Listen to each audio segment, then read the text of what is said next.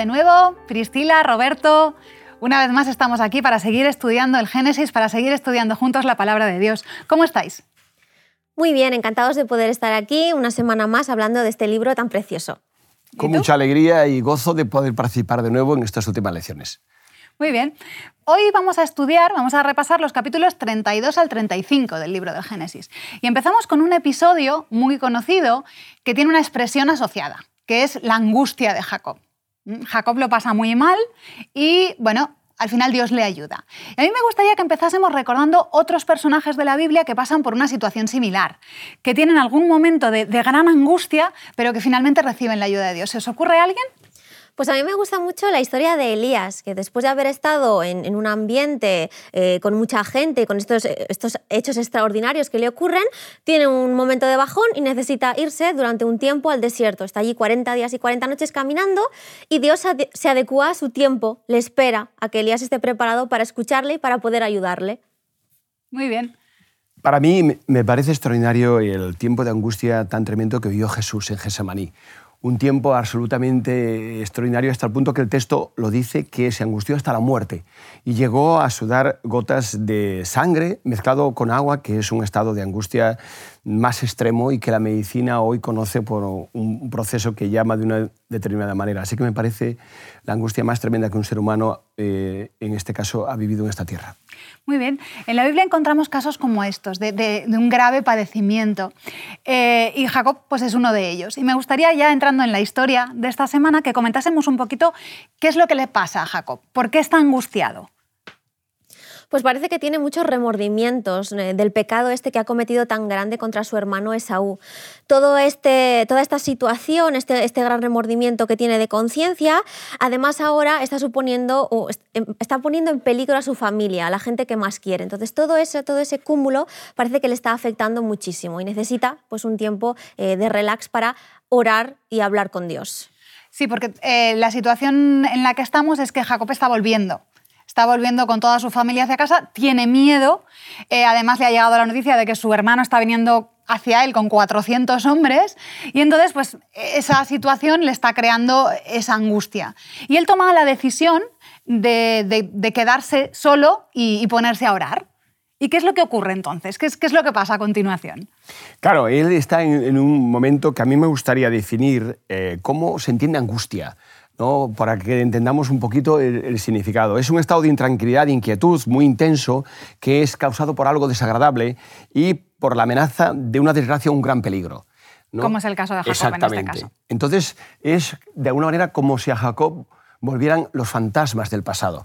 ¿no? Y recordarse toda la experiencia que había vivido en casa y la experiencia que había vivido también con Labán, porque había sido de continuos engaños que él había sufrido. Entonces, es volver a recordar el pasado y volver a él y sentir eh, cuáles serían las consecuencias y los efectos que tendría sobre su vida.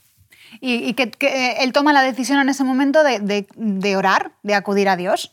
Claro, en una zona que nos dice justo Elena de White, que es una región en la que hay, es montañosa, solitaria, y dice Elena de White, una madriguera de fieras y escondite de asaltadores y asesinos. Entonces, eh, Jacob se, se, inclina para orar y de repente nota una mano que le toca. Creyendo que podría ser uno de estos asesinos, asaltadores, comienza una lucha física con, este, con esta persona. Y se pasa toda la noche. Se están ahí luchando durante toda la noche, parece que ninguno de los dos consigue vencer al otro y llega un momento que Jacob se da cuenta de que eso no es normal, que no era un asaltador, que no es una persona. Llega un momento que parece que Jacob eh, reacciona y se da cuenta de que, ese varón no es humano, sino que es Dios mismo. Y a mí me encanta lo que ocurre en ese momento en la historia. No sé si queréis comentar vosotros un poquito cuál es la reacción de Jacob en el momento que se da cuenta de que ahí hay algo raro. Sí, a mí me parece extraordinario porque esa lucha es una lucha que es, sí, con ese ser, pero también es una lucha suya, una angustia mental, ¿no? que en otras partes de la Biblia habla de esa angustia mental o esa angustia de Jacob. Entonces, es una lucha que tiene un nivel de profundidad enorme y que por eso dura tanto tiempo. No es algo que se resuelve fácilmente, eh, que se resuelve en poco tiempo. ¿no? Y de hecho, esa lucha, yo eh, me gustaría leer un texto extraordinario que habla de cuál era realmente el sentido de esa lucha y que encontramos en Oseas 12.4 acerca de él. ¿no? Dice, luchó con el ángel y prevaleció, lloró y le rogó, ¿eh? lo halló en Betel y allí habló con nosotros. Entonces eh, lloró y le rogó. Es decir, eh, fue por eso tanto tiempo, ¿no? porque él necesitaba desahogar y sacar hacia afuera ese estado emocional tan tremendo que había acumulado durante tantos años y que había continuado en casa de Labán, con todas las situaciones que había vivido allí con Raquel, etc. Pero ese oró y, rogó, en realidad lo que, en lo que se convierte es en el que él se aferra y le dice, tú no te vas. Y me, parece muy curioso eh, esa reacción, ¿no? De decir, ahora, ahora que sé quién eres, mm, aunque tú me digas que te deje, no voy a hacerlo. Yo me aferro a ti y hasta que no me bendigas, mm, no te vas. Es muy valiente por la parte de Jacob, porque en el momento dado en el que tú ya sabes que este, este, esta persona con la que estás luchando es, es, Cristo eh, y Cristo te dice suéltame, pues aún así dices no, no, no te vas hasta que no me bendigas. Es, muy valiente de su parte. A mí me parece entre valiente y desesperado. Es en plan de mm, necesito que me ayudes y ya que eres tú y has estado conmigo toda la noche, pues te quedas. Quédate un poco más y por lo menos bendíceme. No sé, ¿qué os parece que nos dice este episodio, no solamente de Jacob, que ya hemos hablado un poco de lo que necesita Jacob, sino qué es lo que nos dice de Dios este episodio, esa, esa, forma de, tratar a Jacob. Ya hemos visto que, le da lo que necesita, le da ese tiempo de desahogo, pero os dice algo más, hay algo más que nos enseñe esta historia acerca de Dios. A mí hay algo maravilloso que enseña acerca de Dios. Eh, Dios es vencido. Y eso me parece algo extraordinario. Que no prevalece, que se deja ganar. Se deja ganar. Y se deja ganar por el lloro, por el ruego, por la oración, como hemos visto antes. No porque sea más fuerte, porque vemos en el texto que habla exactamente que al tocarle en el muslo enseguida cojea. ¿no? Es decir, que cualquier acción física que él podría llevar a cabo eh, sería totalmente, produciría un efecto devastador, como fue en este caso. No, es que Dios se deja ganar, como hemos hablado en lecciones anteriores acerca del caso de Lot, ¿verdad? Y de Abraham y de cómo eh, regateaba o, hablaba con Dios acerca de Sodoma y Gomorra y otros momentos. Entonces, Dios se deja ganar en ciertos momentos porque le gana el lloro, la súplica, la oración y el acercamiento de corazón del ser humano en este caso de él. A mí me gusta mucho el hecho de que, Dios se presente como un humano, como un varón, como hemos visto en otras lecciones anteriores, se pone a nuestro nivel. Dios se hace pequeñito, viene, habla con nosotros, actúa como una persona para que no, temamos, para que no nos asustemos. ¿Habéis pasado alguna situación que se pueda comparar? ¿Habéis tenido alguna lucha con Dios o algo que, no sé, en vuestras vidas que podamos acercar el texto bíblico a nosotros? En este momento? A mí me parece que la situación de Jacob lo que necesita es, saber que sus, que sus pecados van a ser perdonados. Y creo que a lo largo de nuestra vida pues todos nos encontramos en esa situación en la que queremos desesperadamente saber que Dios es más grande que esos pecados que hemos cometido, que Él tiene la capacidad como para perdonarnos y, lavarnos de ese pecado y volver a resetear nuestra, nuestro ser. Entonces, a mí, pues a lo largo de mi vida sí que me ha pasado. Yo me gustaría añadir algo eh, que me parece, antes de contestar a la pregunta directamente, extraordinario, es que busca la bendición. Es decir, busca recuperar aquello que había perdido y que había sido hecho de forma engañosa. Y por eso le pide bendición y lucha toda la noche, ¿no? porque desea y necesita esa bendición auténtica, verdadera, no falsa y mentirosa como había sido. Y yo he vivido experiencias de ese tipo, a veces con lloro, en ciertos momentos de mi vida, ¿no? de buscar realmente en, angustia a Dios por cosas que habían sucedido o hechos eh, que habían tenido lugar en mi experiencia y que necesitaban esa respuesta de Dios. Pues me parece muy bonito, a mí me ha pasado también. O sea, el estar luchando, a veces estás luchando contigo mismo eh, por tus dudas y en realidad lo único que necesitas es aferrarte a Dios y decirle, vale, yo estoy contigo, pero, pero quédate conmigo, que te note. Y ya está, y se resuelve y Dios te contesta y es muy bonito.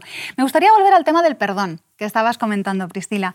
Eh, y es que a continuación, justo después de este episodio, tenemos el encuentro entre Jacob y, Esaú, y su hermano. y Jacob mismo relaciona las dos cosas. Él cuando se encuentra con su hermano le dice, al verte es como he visto el rostro de Dios. Yo creo que ahí hay una lección muy importante para nosotros, unas lecciones muy importantes para nosotros, porque para Jacob es como que están conectados. Ese perdón que buscaba de Dios y eh, busca también el perdón de su hermano. Y es más, hace una serie de previsiones, tiene una serie de estrategias, podríamos llamar, para que su hermano le perdone y organiza, le manda los regalos primero, luego organiza los campamentos de una determinada manera eh, para, conseguir ese perdón de su hermano. Eh, no sé si hay alguna, me parece que mm, a lo mejor podemos tener alguna lección eh, que podamos aprender de estas estrategias de Jacob, que en este caso no son engañosas. Es una manera de hacer las cosas para conseguir el perdón que aunque está planificada, no, es, no está mal en este caso. Yo veo algo muy importante, por ejemplo, en relación con nuestro tiempo. ¿no? En la psicología se habla de un procedimiento muy conocido y muy importante que se llama la desensibilización sistemática. Es decir, ir, poniendo paso a paso eh, ciertos procedimientos para que la persona pueda superar fobias, ansiedades, miedos de diferente tipo. Entonces, él va haciendo eso, de alguna manera, pero para autoimponerse ¿no? el superar ese momento de sensibilidad y para y para favorecer en Esaú que esa sensibilidad eh, se vaya acercando a él. De hecho, cuando, como tú has dicho muy bien, después dice, he visto tu rostro como el rostro de Dios, porque ha producido ese efecto, ¿no? lo ha sensibilizado a todos los pasos que hace. Pone diferentes manadas, va gradualmente, ¿no? divide los campamentos, pone regalos y le dice a cada uno de ellos que le vaya ¿no? llevando a, a acercarlo ¿no? a su hermano y que vaya desensibilizándolo a todo lo que había pasado en el pasado. Sí, a ver, Jacob consigue su objetivo y finalmente pues eso, se encuentra con su hermano y el encuentro va bien y, y, él siente ese perdón, pero yo creo que en parte es también porque eh, ya había un trabajo previo. Los dos han cambiado, no tiene nada que ver cuando se separaron ahora. Tanto Jacob como Esaú, pues ha habido un progreso en sus vidas y los dos ya, se ha producido ese cambio que un poco pues permite que, aunque sea esta forma de hacerlo planificada, pues, pues de su fruto. Yo creo que en, el caso de Jacob se ve muy claramente que él quiere resarcir a su hermano, de alguna manera. Lo que le quitó engañándolo, ahora le muestra que está a sus pies, que se, se pone como siervo y todos los regalos que le da es esta bendición que te quité de alguna manera te la quiero devolver. Eh, ahí vemos pues, un poquito el, hecho de que, de que el perdón, cuando buscamos el perdón, de alguna manera hay que intentar arreglar el mal que hayamos hecho. ¿Os parece mm, que comentemos un poquito más eh, otras lecciones? ¿Qué es lo que nos enseña la Biblia acerca del perdón? No solamente en esta historia, sino por qué es importante el perdón en nuestras vidas y cómo debemos buscar ese perdón, mm, no solamente en esta historia, sino a lo mejor con otros textos bíblicos. Pues tenemos muchos textos bíblicos en los que se nos habla de, cómo Dios eh, perdona nuestros pecados. Tenemos en Miqueas 7:19 que dice que arrojará al fondo del mar nuestros pecados o que eh, aunque sean como la grana, blancos los volverá a convertir. Y eso nos habla un poco de la esperanza que tenemos de que todas las acciones malas y negativas que hayamos cometido a lo largo del tiempo sean perdonadas. Y, borradas. O sea, no sé si, sabéis que al fondo del mar no podemos ir es prácticamente imposible porque la, presión que hay en el fondo del mar hace que sea uno de los lugares de la Tierra más desconocidos. Conocemos mejor el espacio que lo que hay en el fondo del mar. Así que si Dios pone allí nuestros pecados, no hay manera de que nadie los pueda volver a sacar a la luz. Y bueno, lo mismo con el tema del color, o sea, si algo que se vuelve blanco como la nieve ya está, desaparecido. Me parece muy bonito porque para nosotros es difícil pensar en un perdón así. Un perdón que olvida, que hace que las cosas desaparezcan del todo, es bastante complicado. Es cierto, y, además cuando leemos los textos bíblicos, sobre todo en Génesis y en esta lección de escuela sabática, vamos a ver justo eso, un perdón que no es, eh, que no es sincero con la historia pues, de, Dina y, lo que, el horror que ocurrió en, su vida.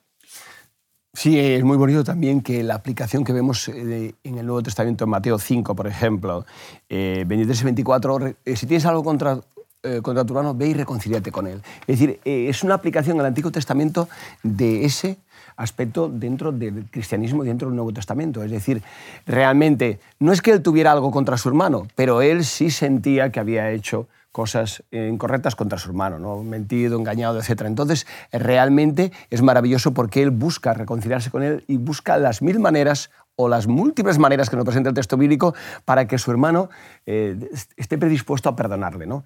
A veces eso se produce, a veces no, pero lo importante es que nosotros busquemos ese perdón. Sí, es un poco lo que comentábamos antes de la relación entre el perdón vertical, el de Dios, y el, y el horizontal, el de con nuestros hermanos o, nuestros, otras personas. Eh, que en este texto que estabas comentando, Roberto, es lo que Dios dice, vale, tú vienes a presentarme la ofrenda, pero antes arregla las cosas con los demás. Es como que las dos cosas tienen que ir juntas. Para estar bien conmigo, tienes que estar también bien con los demás. Y es exactamente eh, la, realidad de Jacob. O sea, él arregla las cosas con Dios, pero aún tiene todo ese remordimiento, todo ese problema con su hermano y en el momento que consigue arreglar eso, entonces ya está. Ya he visto tu rostro como el de Dios y ya se queda en paz por fin después de tantos años. Pero como comentabas, eh, Priscila, eh, hay otras historias. Justo a continuación tenemos otra historia en la que podemos relacionar el tema este del perdón. Que en ese caso las cosas no ocurrieron como tenían que haber sido. Y tenemos la historia de Dina. Mm, es una historia fea, es una historia desagradable, pero como muchas otras en la Biblia que nos muestran que nos podemos fiar del texto bíblico porque no nos cuenta solo las cosas bonitas. Claro. Hay una serie de personajes que incluso son mm, de- del pueblo escogido y que sin embargo a veces hacen barbaridades porque son humanos y se equivocan. Tenemos la historia y, aquí tenemos una, una especie de, de ambigüedad moral en todos los personajes. Tenemos todo en todos los personajes de esta historia es como que ninguno hace las cosas como debería. Tenemos el- un caso de abuso, tenemos un caso de un, de un abuso sexual en el que hay un, un señor que, que- que toma a Dina y, y se acuesta con ella y, y bueno, eso está mal, pero parece que luego se arrepiente. Sí, nos dice Elena de White y, y el texto bíblico que es un arrepentimiento sincero. Eso debería haber llevado a la otra parte, es decir, a la familia de Jacob, a eh, un perdón sincero, del mismo modo. Porque además, en el texto bíblico y a lo largo de la historia, eh, tanto la familia de Jacob como Jacob mismo representan al Dios verdadero. Y el Dios verdadero nos perdona siempre, si nosotros nos arrepentimos sinceramente. Como Siquem se había arrepentido sinceramente, eso debía haber conllevado pues, un perdón eh, sincero de su parte, que es lo que no vemos en la historia. Al revés, volvemos otra vez a los engaños. Aquí lo que hay es que se les pide que hagan una serie de cosas, están completamente dispuestos, se circuncidan todos. Y entonces en ese momento que podían, no sé, haber llegado a un final, no, es- no sé si feliz, pero por lo menos aún intentar arreglar las cosas, lo que hacen pues es, es- es terrible. O sea, van y, los pasan a todos a cuchillo. Sí, es una, también una oportunidad desaprovechada. Podrían haber eh, transmitido la- la- el Evangelio de, de un Dios bueno y lo que transmiten con sus actos es una violencia y un Dios vengativo. Además, ahí está, implicado Leví. Es muy interesante ¿no? que esté implicado Leví, porque después va a ser precisamente el origen del sacerdocio y va a actuar de otra manera muy diferente más adelante con el tema del becerro de oro. Y sin embargo, aquí actúa de una manera. Por eso nos presenta todos los aspectos, igual que en el caso de Aarón. ¿no? Primero actúa con la idolatría del pueblo y, desarrollando y poniendo en marcha el becerro de oro y después es elegido sumo sacerdote.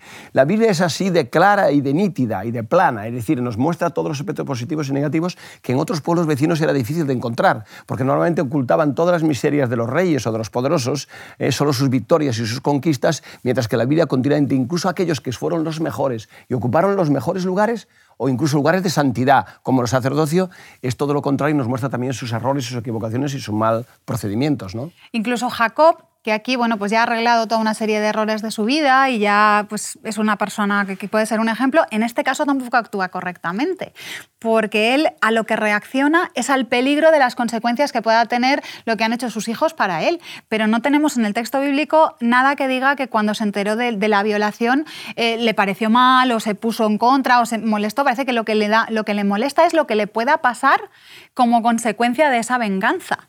Eh, y eso es un poco triste también.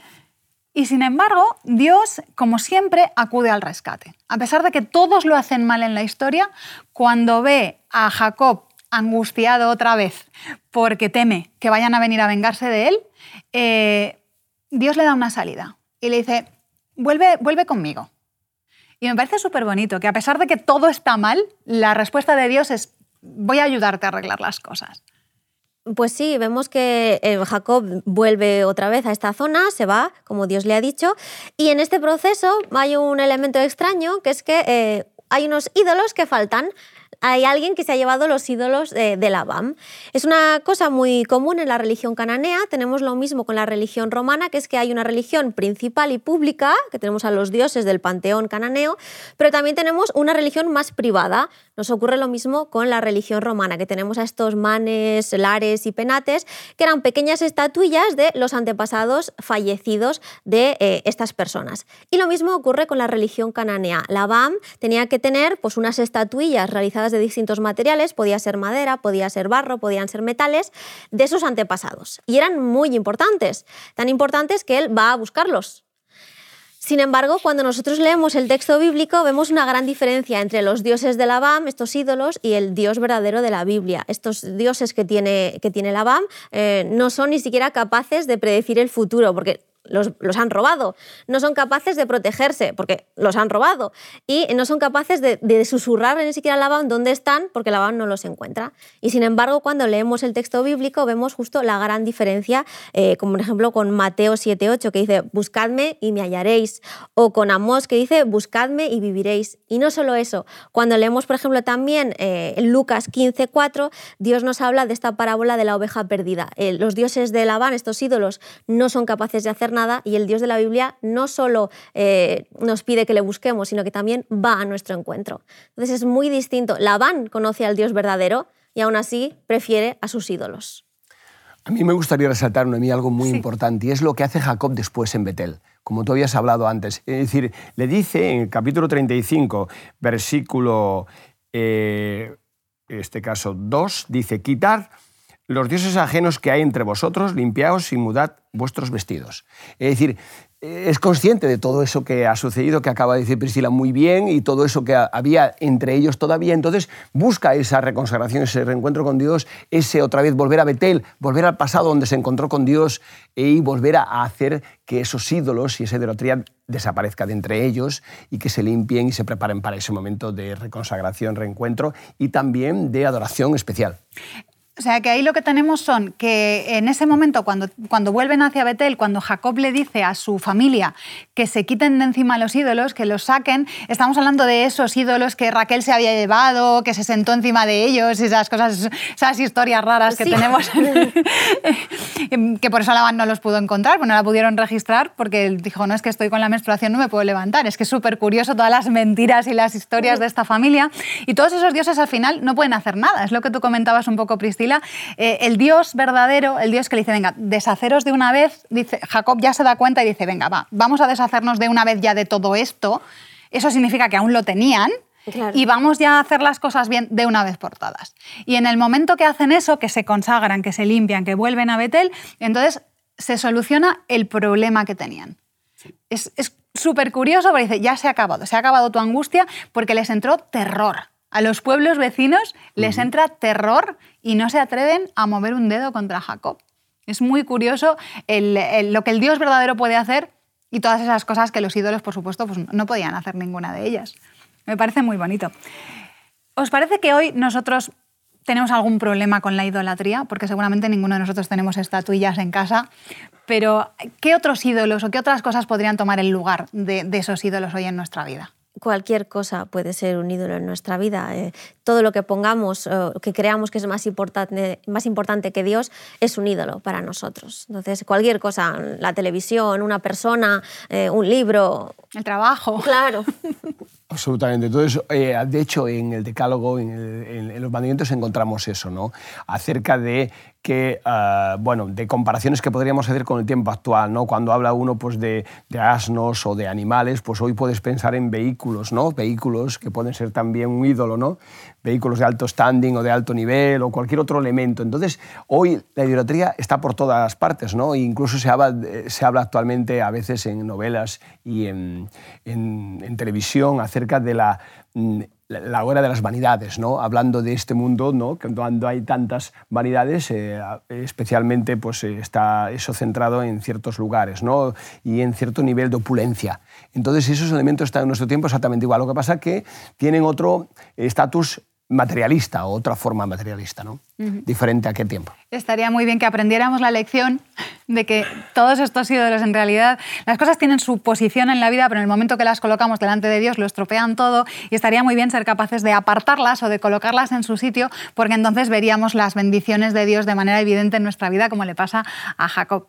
Eh, no sé si queréis dar algún mensaje final para las personas que nos están viendo, algo que os haya llamado la atención de esta lección, algo que hayáis aprendido que queráis compartir. Yo, por mi parte, me gustaría resaltar eh, dos textos eh, maravillosos que encontramos en, la Biblia. Uno relacionado con un hijo pródigo, con relación a Jacob. En Lucas 15, 20.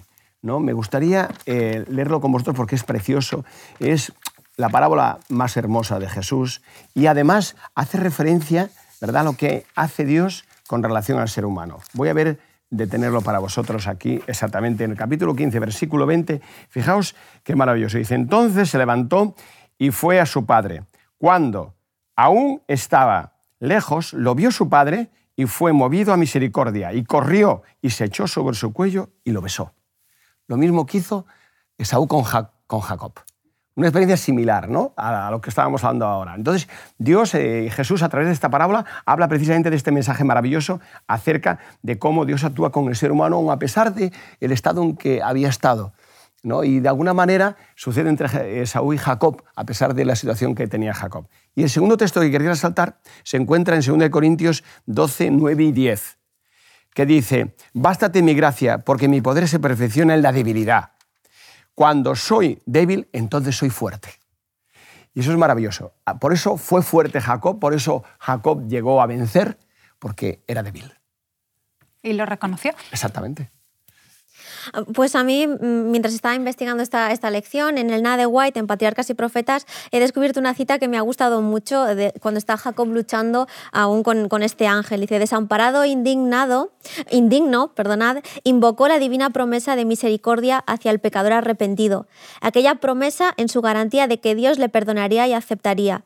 Los cielos y la tierra habrían de perecer antes de que aquellas palabras faltasen. Y esto fue lo que le sostuvo durante aquella terrible lucha. Es decir, el hecho de que confiaba tanto en la promesa de que Dios podía eh, limpiar cualquier pecado que había cometido. Yo creo que eso también nos ayuda a nosotros en nuestro día a día, saber que cuando pecamos siempre hay alguien, eh, Dios, que es más grande que esos pecados y que nos puede eh, lavar hacer eh, volver a estar limpios. Y eso debería enseñarnos a perdonarnos también a nosotros mismos. Una vez que hemos hecho lo que podíamos para arreglar lo que hemos hecho mal y una vez que hemos pedido perdón a Dios, confiar en que hemos sido perdonados y que y ya está, y perdonarnos también a nosotros mismos. Creo que eso también es una, bonita lección. Sí. Bueno, pues eh, se nos ha terminado el tiempo. Nos vemos la semana que viene. Estupendo, gracias te invitamos a tener una experiencia más allá del sábado, convirtiendo tu unidad de acción en una iglesia hogar en donde la Biblia, la oración intercesora, la fraternidad y la testificación sean vuestro estilo de vida. Así experimentaremos un poder renovador en la iglesia y en el cumplimiento de la misión. Suscríbete a nuestro canal de Home Media para no perderte ninguna escuela sabática viva. Que Dios te bendiga.